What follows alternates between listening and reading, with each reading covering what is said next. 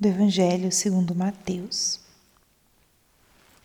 Naquele tempo, partindo Jesus, dois cegos o seguiram, gritando: Tem piedade de nós, filhos de Davi.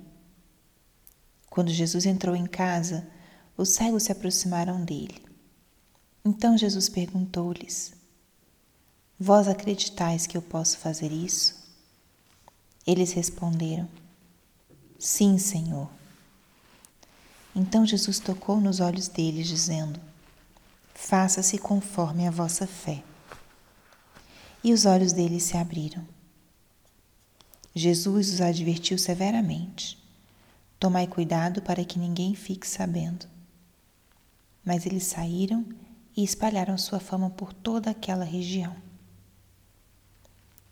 Palavra da salvação. Espírito Santo, alma da minha alma, ilumina minha mente, abre meu coração com teu amor, para que eu possa acolher a palavra de hoje e fazer dela vida na minha vida. Estamos hoje na sexta-feira da primeira semana do Advento. Essa semana em que contemplamos Jesus como Salvador, aquele que vem aquele que esperamos é a nossa salvação. E o evangelho, ele vem justamente demonstrar como nosso Senhor Jesus Cristo foi e é o Salvador. As curas mostram justamente o poder libertador e salvador de nosso Senhor, de uma forma muito específica e concreta. O fato de que Jesus cure alguém de uma forma extraordinária justamente revela a força do seu poder. E no evangelho de hoje é justo o que acontece. No caminho, dois cegos gritam para Jesus: Tem piedade de nós, filho de Davi suplicam por piedade. Jesus, ao se aproximar desses dois cegos, pergunta: Acreditais que eu posso fazer isso? Realmente esse diálogo ele está carregado, está cheio de elementos transcendentes. Quando esses, esses cegos gritam ao Senhor, eles não gritam suplicando diretamente a sua cura, eles gritam pedindo piedade. Que humildes que reconhecem a sua condição de pequenos pecadores clamam por piedade. Depois, Jesus, a pergunta que faz a eles é: Vós acreditais que eu posso fazer tudo isso? A pergunta pela fé. Eles pedem piedade, Jesus pede fé. Que inspiração isso é para nós. Quantas vezes nós levantamos a nossa súplica ao Senhor, pedindo piedade, Olha para mim, Senhor, tem piedade. E a resposta dele vem com outra pergunta: Acreditais?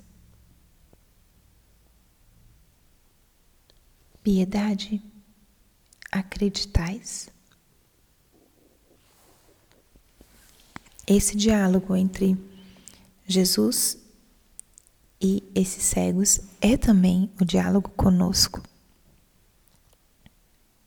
Esse é o diálogo também conosco. E Jesus aqui ensina justo isso. Faça-se conforme a vossa fé.